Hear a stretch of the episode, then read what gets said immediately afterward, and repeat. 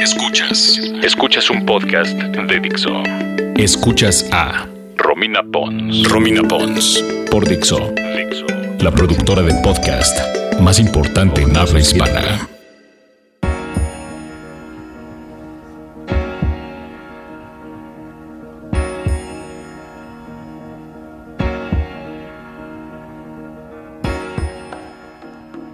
Bienvenidos a mi podcast, soy Romina Pons y como lo han visto desde hace dos semanas, estoy generando una miniserie de muertes en la música.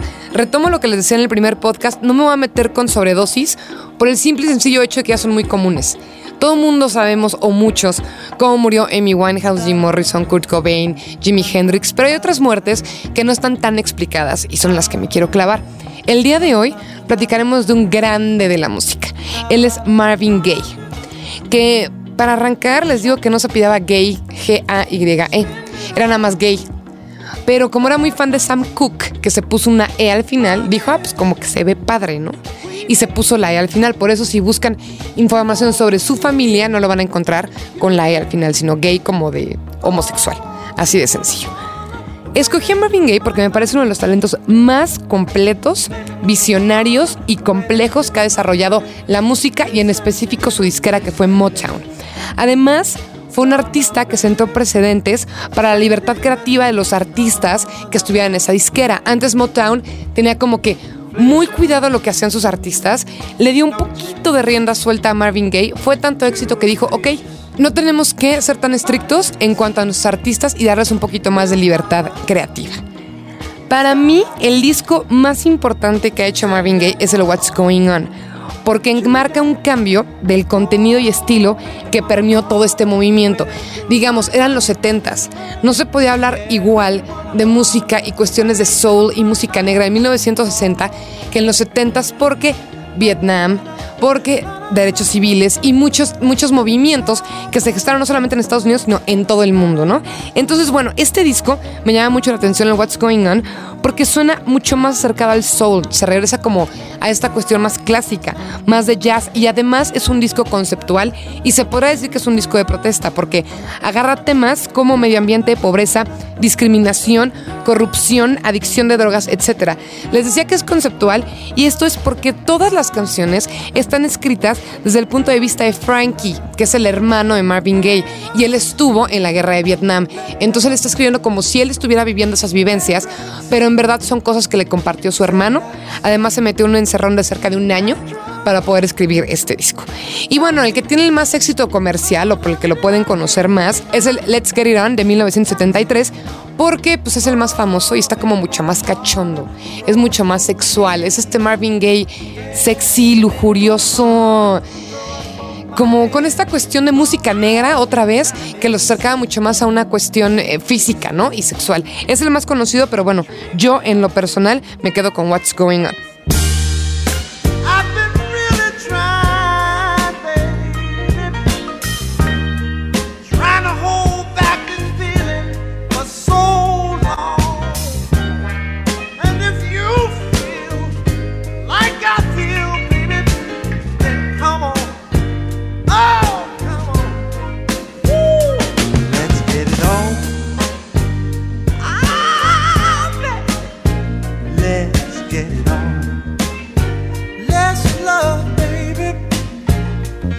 just get it on.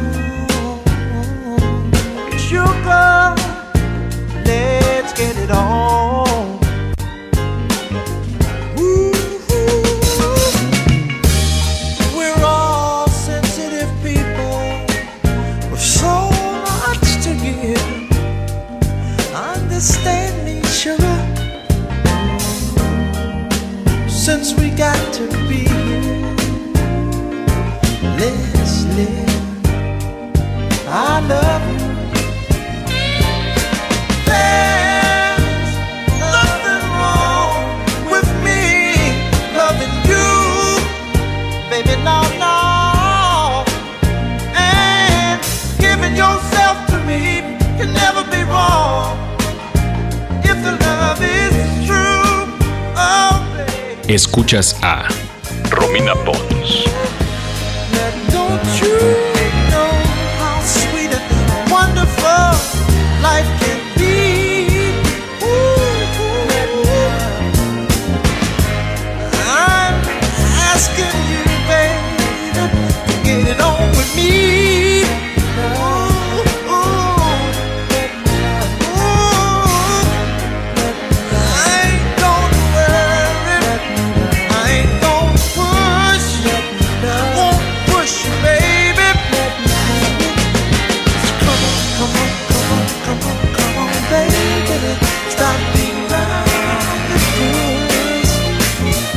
hey.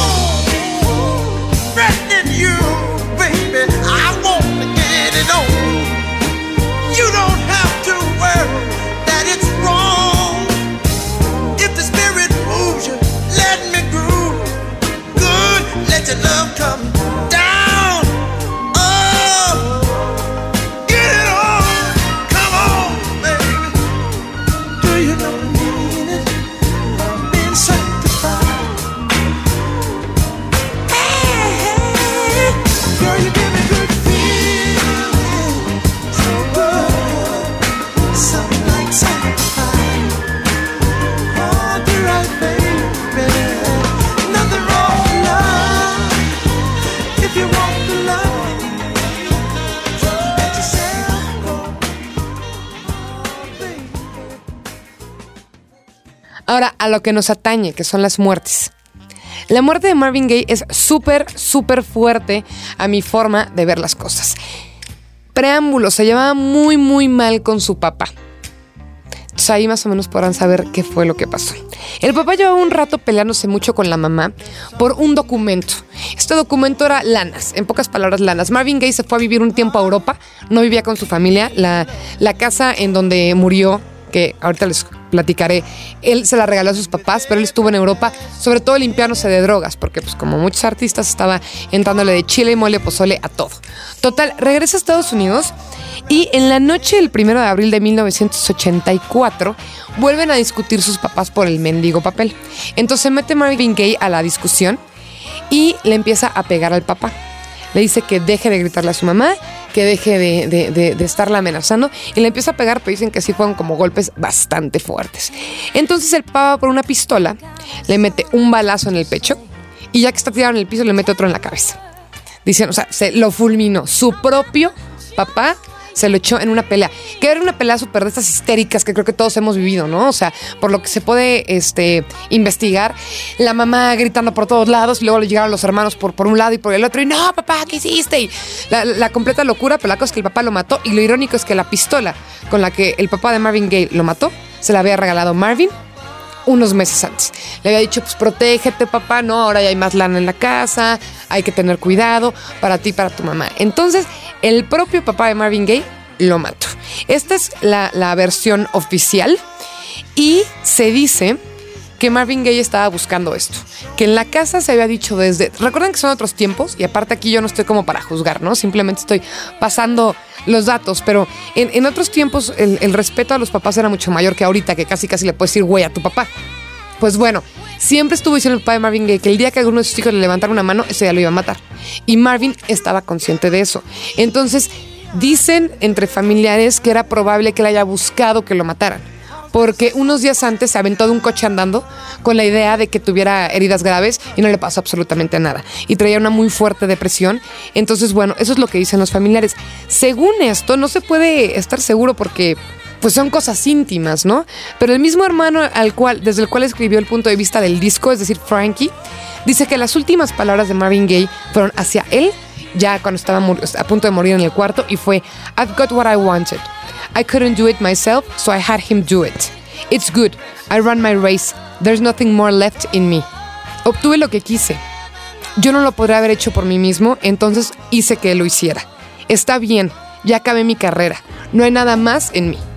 Entonces, pues bueno, se dice que a cierto punto Marvin Gaye buscó eso. Ahora, pues él está muerto, ¿no?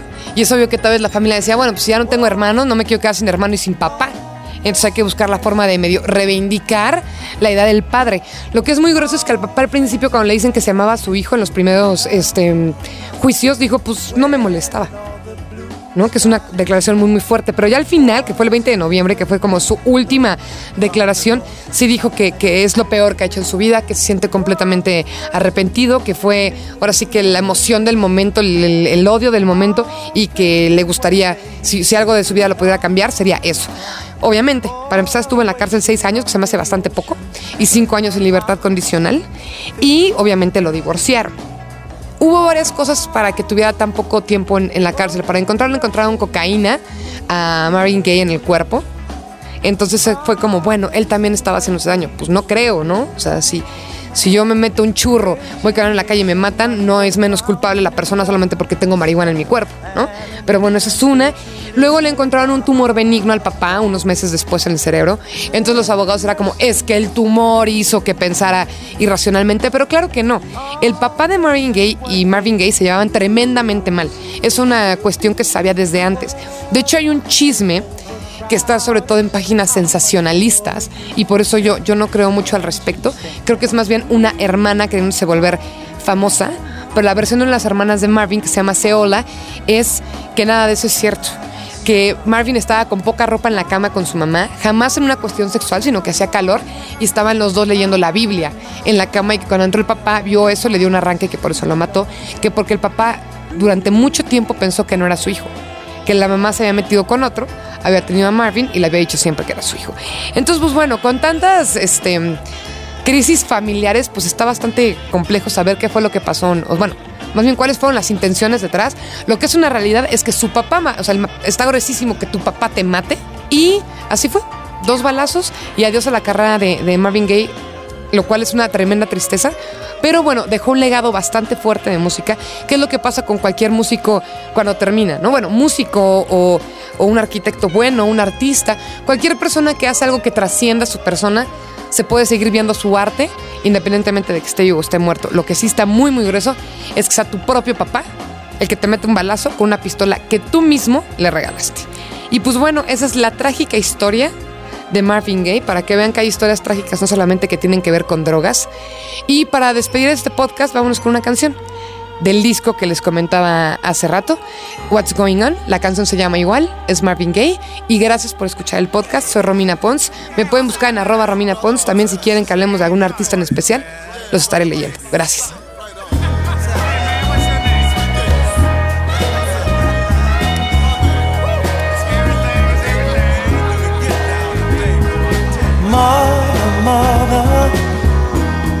There's too many of you crying.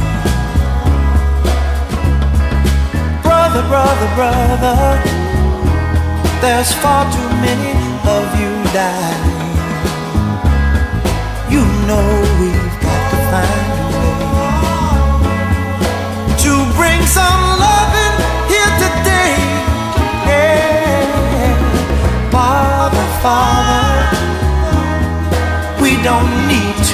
escalate.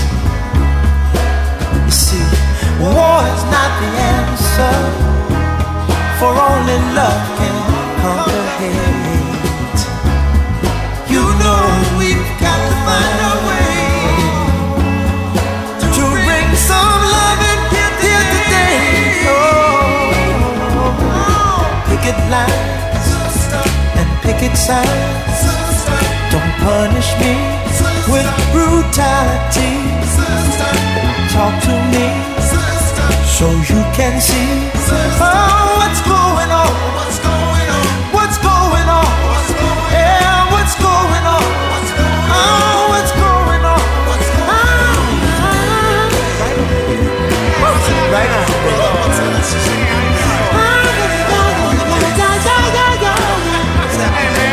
Escuchas a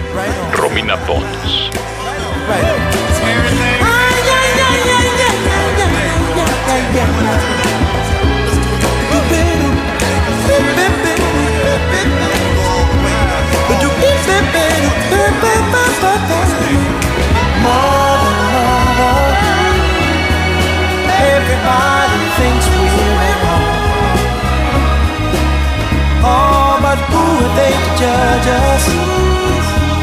Simply cause our hair is long. Oh, you know that we've got to find understanding here today. Oh, oh, oh. It and pick it sound. Don't punish me with brutality. Come on, talk to me. You can see what's going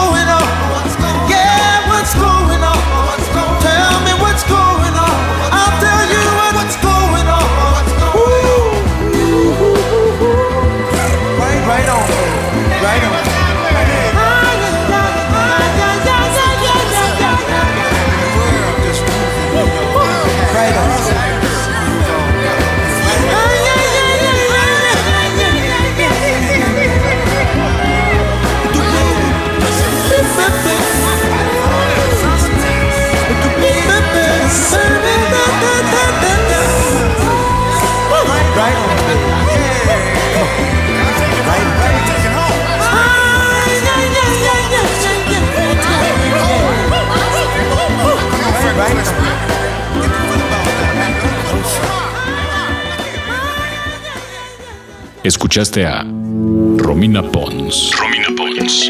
Un podcast más de Dixo. El diseño de audio de esta producción estuvo a cargo de Carlos Ruiz.